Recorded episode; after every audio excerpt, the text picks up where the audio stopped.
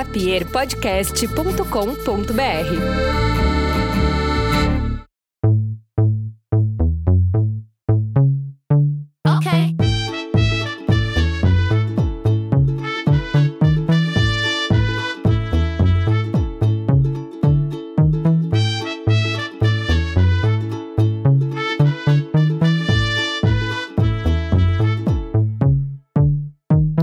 bom dia, boa tarde ou boa noite. Meu Deus, faz tanto tempo que eu não gravo um podcast que eu nem lembro o que eu falo no início.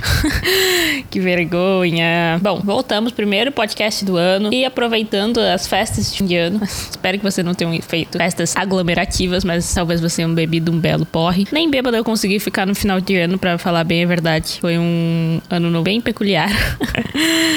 Nem bêbado eu fiquei, fui dormir bem cedo. Mas tudo bem, tudo bem. Hoje vamos falar sobre álcool. É isso que eu queria chegar, é nesse ponto que eu queria chegar. Vamos falar sobre álcool. Por que, é que eu decidi falar sobre álcool? Ah, assim, para falar bem a verdade, toda vez que eu vou gravar um podcast, é uma luta para descobrir sobre o que, que eu vou falar. Então, quando eu acho um assunto, eu penso, vou nesse mesmo. E eu tenho algumas coisas para falar sobre o álcool, porque eu tenho algumas histórias sobre álcool. Não algumas histórias, alguns sentimentos fortes a respeito do álcool. E eu acho que convém a gente falar sobre ele. Até porque é um assunto meio deixado de lado, né? A gente não fala muito sobre álcool, muito menos sobre as, os malefícios dele, né? A gente gosta de falar dos benefícios do álcool. Eu pedi para vocês falarem no Instagram algumas coisas que vocês tenham feito sobre o efeito de álcool, alguma coisa estranha que você tenha vivido por causa dele. E vocês me responderam várias coisas que eu vou deixar para ler depois. E por enquanto vou falar de outras coisas. Eu sou uma pessoa que bebe algumas vezes por semana. Gostaria de chegar ao nível em que eu posso dizer, ah, eu bebo uma vez por semana e olhe lá. Mas não é verdade. Eu, gosto muito de cerveja e isso é um mal. Porque a cerveja e o verão, vocês não estão entendendo o que, que rola. Cerveja e o verão, ela. Uma chama a outra, entendeu? E daí fica complicado. Eu sempre caio nos golpinhos da cerveja. Mas não quer dizer que eu fique bêbada todas as vezes que eu bebo, né? Realmente, algumas vezes eu apenas bebo. Porque gosto do gosto. E não acho que isso seja uma coisa boa. Eu fico preocupada quando eu penso por que eu tenho que gostar tanto de utilizar o álcool, né? De beber o álcool. E a primeira vez que eu parei para refletir uh, profundamente sobre isso foi num episódio de Mamilos, que era sobre álcool. E era um episódio bem interessante deixo aí para vocês de dica. Infelizmente não lembro o número e deve fazer anos, porque eu ouvi faz anos, então eu não. Aquela dica bem cagada, né? Ouçam aquele podcast lá daquele ano lá. Uh... não, pera aí. Vou descobrir aqui o número do podcast, tá? Pra, pra vocês não dizerem que eu sou uma inútil. Ok, pelo que eu descobri aqui é o número 99 do Mamilos Podcast, onde eles falam sobre a nossa relação abusiva com o álcool. E nesse episódio eu tive. ah, eu acho que vocês já passaram pela situação uh, complicada de ter que se olhar no espelho, né? E questionar algumas coisas. Eu acho que é legal. É um exercício, assim, ruim, mas bom fazer. E pensar sobre a nossa relação com o álcool. E assim, eu vou, eu vou deixar dito com todas as palavras neste podcast de que este programa não tem o intuito de julgar a relação de ninguém com o álcool. Porque eu mesma não tenho orgulho da minha relação com o álcool. Então eu vou apenas filosofar sobre ele e falar algumas situações ruins que o álcool já me fez passar. Já nos fez passar, porque eu também vou ler o relato de vocês. Mas sem nenhum julgamento, tá? Apenas fica aí a reflexão. Eu fui uma pessoa que eu comecei a beber depois dos 18, porque, não sei, eu não tinha acesso a bebida antes dos 18, não era muito fácil de achar e eu também não era vida louca, assim, de correr atrás e tal. Eu sei que tem gente que fazia um esforço, assim, para beber antes dos 18, para ir em festa antes dos 18. Eu nunca fui essa pessoa, sempre fui muito tranquila e não só tranquila, como muito certinha. Muito certinha. então não fazia nada de errado. Meu Deus, imagina fazer uma identidade falsa pra entrar numa festa. Tem uma coisa que as pessoas acham que o, a pessoa certinha é porque ela, é, ela tem muita moral, né? Ela é uma pessoa muito correta na alma dela. E não é verdade. A verdade é que a gente obedece as regras, principalmente porque a gente é muito ansioso. Eu, pelo menos, muitas das regras questionáveis que existem no planeta, eu só não desobedeço porque eu sou muito ansiosa para lidar com as consequências. Ponto. Não quer dizer que eu não ache desobedecível. Mas fazer identidade falsa foi, é uma coisa que eu não aconselho, não. É crime, se eu não me engano. Não faço. E eu nunca fiz. Eu tô falando mais do de outras regras de beber antes dos 18, que, né, uma galera fazia, não fazia. Só que depois que eu comecei a gostar de cerveja, eu comecei a gostar muito de cerveja. E depois que eu comecei a virar uma pessoa adulta, a cerveja virou, assim, uma, uma companheirita. Mas tem gente que gosta de beber outras coisas, que bebe destilados e etc. Eu tenho gastrite, então destilados me faz mal. Mas eu devo admitir que uh, os dias mais bizarros que eu tive com álcool também foram dias que eu bebi destilados ou outras coisas, tipo vinho e enfim. e eu sou uma pessoa que se eu bebo muito, eu apago a minha memória. Eu esqueço o que eu tava fazendo eu esqueço o que eu fiz. E já passei muitas vezes pela situação de acordar no dia seguinte e alguém me contar uma coisa que eu fiz e ficar, Sério? Nossa, que merda. A primeira vez que isso aconteceu foi num dia. Hum, foi num dia que eu bebi sendo menor de idade. Tudo bem, talvez seja, não seja inteiramente verdade que eu não bebia sendo menor de idade, mas era meu aniversário e eu acho que legalizaram o álcool naquela festa em especial. Eu tava fazendo 17 anos, se eu não me engano. 16, 17. Não tenho muito bem essa memória, mas é por aí. E tinha uma. uma... Eu tava ficando com uma mina que era meio mais velha que eu. Meio não, né? Bem mais velha que eu. E ela foi no meu aniversário, mas a gente gente já tinha terminado, entre aspas. E foi um aniversário estranho. Tava minha ex, tava essa mina que eu fiquei. Daí eu bebi muito nesse aniversário e eu apaguei da minha cabeça. A gente tava bebendo uma coisa bem trash, tipo assim, refri com vodka, uma coisa assim. E eu acordei no dia seguinte, a festa foi na casa do meu pai. Eu acordei no dia seguinte, né, pensando que diabos aconteceu. Daí eu cheguei no banheiro, eu tava sem calcinha e a calcinha tava tipo em cima da pia, assim. Eu não entendi nada. E daí eu fui falar com minha irmã e ela disse: Ah, tava sem calcinha porque tu. eu tive que te dar banho. Tá? A gente teve que te dar banho, né? A gente mandou tu se vestir, tu não botou. Você, bom, menos mal. Mistério 1 um solucionado. E ela disse: Ah, mas a fulaninha disse pra tu nunca mais falar com ela. Daí eu fiquei, o quê? Por quê? O que, que eu fiz? Por que, que ela nunca mais iria querer falar comigo? Daí eu fui descobrir que eu tinha ficado com um boy que tava lá na festa. Um guri que nem meu amigo era. Não sei. A gente se beijou em algum momento da festa. Eu não tenho a menor memória disso. Só sei que as pessoas viram. Algumas pessoas viram. E o que eu sei dessa noite é só o que me contaram. Eu só lembro da ressaca e, do, e da ressaca moral, principalmente. Depois disso, ela falou comigo sim. A gente namorou por um tempo, inclusive. Até achei um pouco estranho, tá? Vou falar bem a verdade. Eu tinha 16, 17 anos, ela tinha 24 ou sei lá. Tinha nem que tá comigo. Que dirá tá julgando adolescentes numa festa de adolescente. Mas tudo bem. É, é, tem coisas que não vale a pena ficar questionando, né? Importante que passou. Essa foi a minha primeira vez de apagão né, no álcool. Mas eu já tive muitas. Eu não, é impossível contar. Eu, todas as vezes que eu me passei bebendo. E demorou eu a, a aprender a beber, né? demorou. Eu tive muitos episódios de muito bêbada. Principalmente com vinho tinto. Agora eu não consigo tomar vinho tinto. Estragou para sempre. Não tem Cristo que me faça gostar de um vinho tinto. Eu ponho na boca, eu acho horrível. Porque eu tive muito, muito porre com vinho. Bebi muito, fiz cagada. Me, me ferrei. E outra coisas, outras coisas que aconteceram também foi fui ficando mais velha. E tem uma coisa que, tipo, eu descobri que beber triste é pior do que beber feliz. Isso eu consegui ajeitar na minha vida. Quando eu tô triste, eu não sinto mais vontade de beber, mas eu já bebi muito de tristeza. E daí tu faz merda. Mas feliz tu também faz merda, né?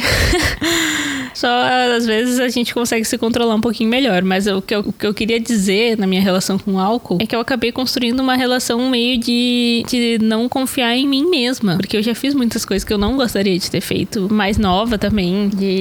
Ou de sentir que eu passei dos meus limites no dia seguinte. Pensar, nossa, eu não precisava ter feito isso comigo mesma. Ou, ou de magoar alguma amiga. Enfim, eu já fiquei com uma ficante de uma amiga minha numa festinha sem nenhum contexto, numa casa, na casa da minha amiga. E ela não ficou tão braba quanto eu achei que ela poderia ficar. Eu fiquei muito mais braba comigo, mas eu devo dizer que eu não tenho nenhuma memória desse momento. E isso que é o mais estranho, sabe? Tipo, quem se, se eu não tenho consciência do que eu tô fazendo e eu já passei do meu limite e eu não tenho a menor ideia do que eu estou fazendo, qualquer coisa pode ter acontecido nesse momento em que eu perdi a memória. E perder a memória é um sentimento muito ruim, para mim, pelo menos, porque eu prezo pelo meu bem-estar. E eu fico pensando, bom, se eu estou fora de mim, qualquer pessoa no planeta pode fazer o que quiser comigo, porque eu não tenho nenhuma memória e nem lembraria no dia seguinte, eu estou botando a minha vida em risco. Eu estou fazendo coisas que eu não deveria estar fazendo comigo mesmo. E as outras pessoas não têm como saber quão bêbada eu estou. Dizer, às vezes tem, né? Mas às vezes não. E nem se eu estou. se eu tô com um gravador ligado naquele momento, né? O gravador do cérebro. Eu realmente estou ciente do que eu estou fazendo. Então, na minha concepção, não é uma coisa que eu deveria deixar na mão dos outros. Eu tenho que né, ter responsabilidade sobre mim mesma. E eu já me deixei na mão várias vezes quanto a isso. É um, é um sentimento que, que é muito ruim e que. Enfim, eu vou ler algumas mensagens. É, eu vou ler algumas mensagens aqui que vocês me mandaram. E daí vocês vão descobrir que eu não sou a única. Por exemplo, beijar minha melhor amiga de infância. Hoje estamos namorando há um ano. Ah, bom, mas daí isso daí não é exatamente um vacilo, né? Quer dizer, nem todo vacilo é um erro. Vocês estão namorando há quase um ano, é porque deu certo bom, né? Eu normalmente acho que beijar a melhor amiga não, não, não funciona tanto assim, mas que ótimo, muito feliz. Coloquei minha vida em risco, ou não sei o que rolou, mas eu acho que muita gente já botou a própria vida em risco com álcool, que é o pior, né? Fica pensando, vale a pena? Não vale a pena. Por que, que a gente faz isso então? Não sei, xixi no busão. Tive que escolher pegar o último ônibus do dia ou ir pro banheiro. Foda, bicho. Nossa, foda mesmo. Nossa, que. ah, meu Deus. Esse é o tipo de situação que, assim, uma pessoa sobra não iria ter passado.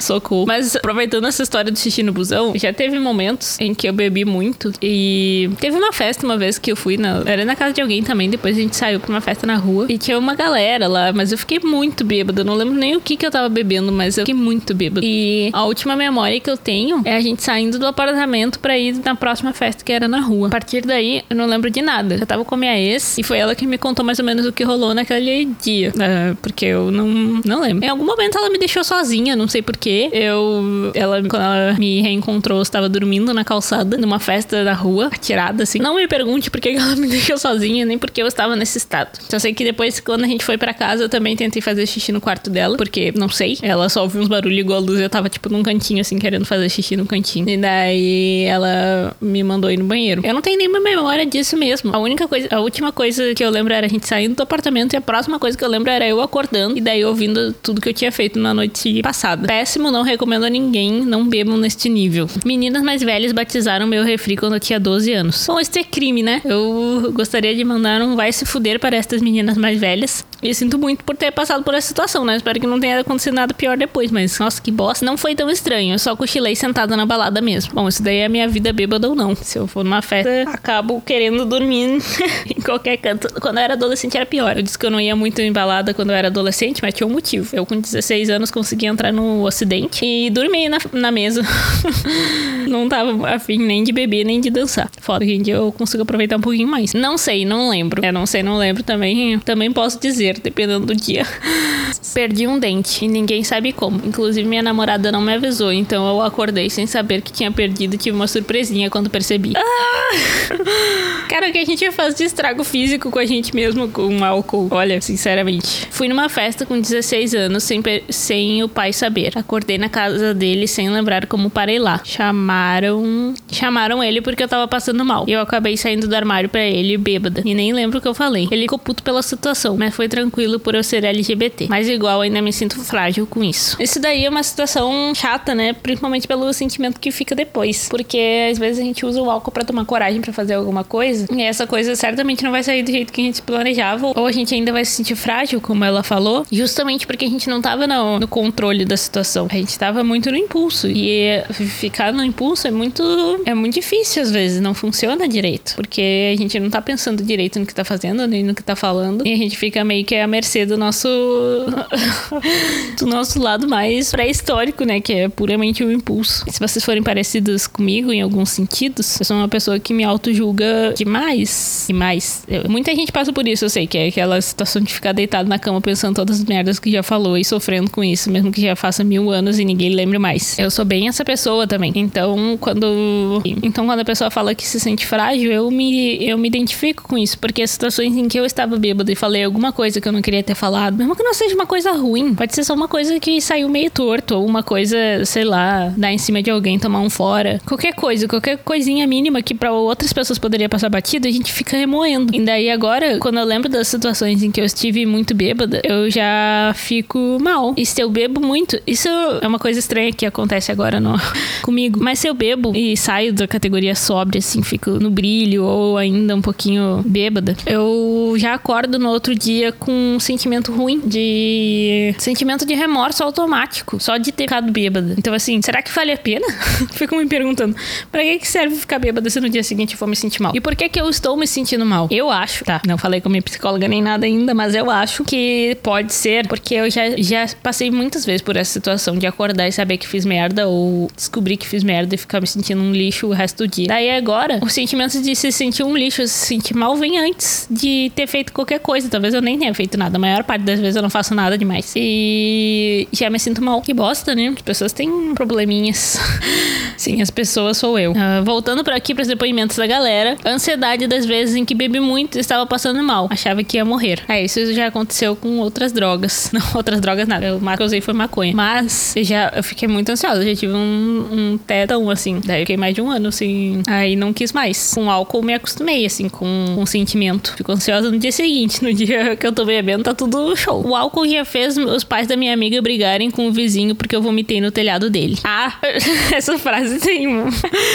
Essa frase tá bem engraçada né? O álcool fez os pais da minha amiga brigarem com o vizinho porque eu vomitei no telhado dele. Bom, tu vomitou no telhado dele e aí os pais da amiga, show, show. Se fosse o vizinho brigando com os pais da tua amiga porque tu vomitou no telhado dele, mas os pais da tua amiga brigarem com o vizinho porque o telhado dele tava vomitado, com uma situação bem engraçada de se imaginar. Fui parar numa suruba e minha amiga tive, teve que me tirar do quarto. E eu insistindo que não tava bêbada. Hum, algumas festas terminam em suruba, né?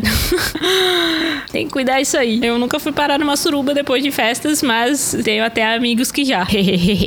Inúmeros parentes meus já morreram de cirrose. É. O álcool já me fez cair de lugares altos.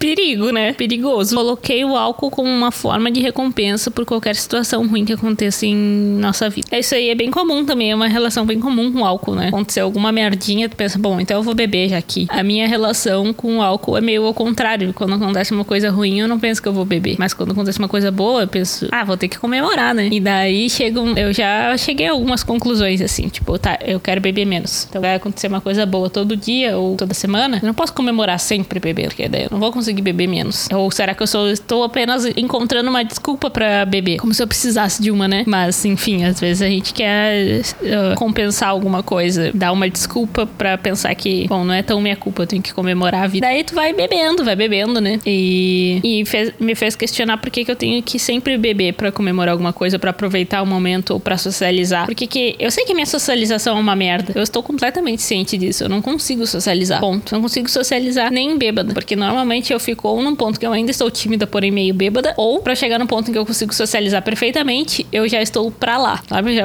tu já passou do limite, tu já está do outro lado, aí também não vale a pena. Então acho que existem métodos sóbrios, né, de treinar a socialização. Eu acho que eu vou ter que investir neles neste ano, se eu quiser beber menos e me exercitar mais, que é a minha grande meta para 2021. Não é a grande, mas é uma das metas, tá? Uma das minhas metas para 2021 é me exercitar mais e beber menos. Me exercitar mais, eu já estou fazendo. Agora, beber menos, estamos aí, né? Com, com este desafio. Mas vai dar certo, vai dar certo. Um, para mim, a relação com o álcool é de muitos momentos alegres, muitos momentos felizes. Na minha, na minha casa, por exemplo, a minha mãe sempre gostou de abrir um espumante quando alguma coisa boa acontecesse. Enfim, ela gosta muito de espumante, né? Então, claro que as coisas eram, são um motivo, né, para comemorar a vida. E eu concordo que não precisa esperar alguma coisa incrível, grandíssima acontecer para comemorar a vida. O meu grande questionamento é por que, que eu tenho que comemorar com o álcool toda vez, né? Por que eu preciso dele para comemorar? Eu acho que tem muito do, do pré-estabelecido socialmente, né? Eu já aprendi que era assim e continuo reproduzindo na minha vida. Ninguém vai abrir uma kombucha para comemorar um, uma coisa. Talvez tenha até alguém que faça isso, mas não é o comum, não é o que a gente aprende, não é o que a gente vê na, nos filmes e nas novelas e etc. Então acaba que a gente. Então acaba que a gente reproduz o que a gente vê. E é muito. Assim, se tu me disser que não reproduz o que tu vê, eu não vou acreditar, ponto. Porque é por mais desconstruído que a gente seja, a gente ainda cresceu numa sociedade e a gente ainda herdou coisas dela. E o álcool, com certeza, é uma das coisas que a gente herda dos outros. A nossa relação com ele, com ele é muito parecida com a relação que a gente vê dos outros, né? E eu acho que é legal ter uma independência nessa relação. Repensar ela a ponto de adquirir uma independência e conseguir construir a sua própria relação com o álcool. Que é também uma, uma bela meta. Não vou botar pra 2021, mas posso botar na vida, assim, né? Reconstruir a minha relação com o álcool de maneira que eu não acorde no dia seguinte questionando minha vida e pensando se eu fiz alguma merda. Porque é muito complicado passar por isso. É muito chato, muito chato mesmo. Quem já passou por isso, fez alguma merda, magoou alguém que gosta, sabe o que bosta que é ter feito uma coisa assim. Então, minhas queridas, é isso que eu tinha para dizer. A gente pode até fazer uma parte 2. eu já fiz tantas promessas de parte 2 nesse programa e nunca realizei. Mas a gente poderia, caso você tenha alguma coisa a acrescentar mais sobre o álcool, e daí a gente volta nesta pauta. Por favor, me mandem feedbacks, não tem problema. Fala comigo lá no, no Instagram e fala o que vocês acham, o que vocês viveram, o que vocês gostariam de dizer. E até o próximo Amena Podcast.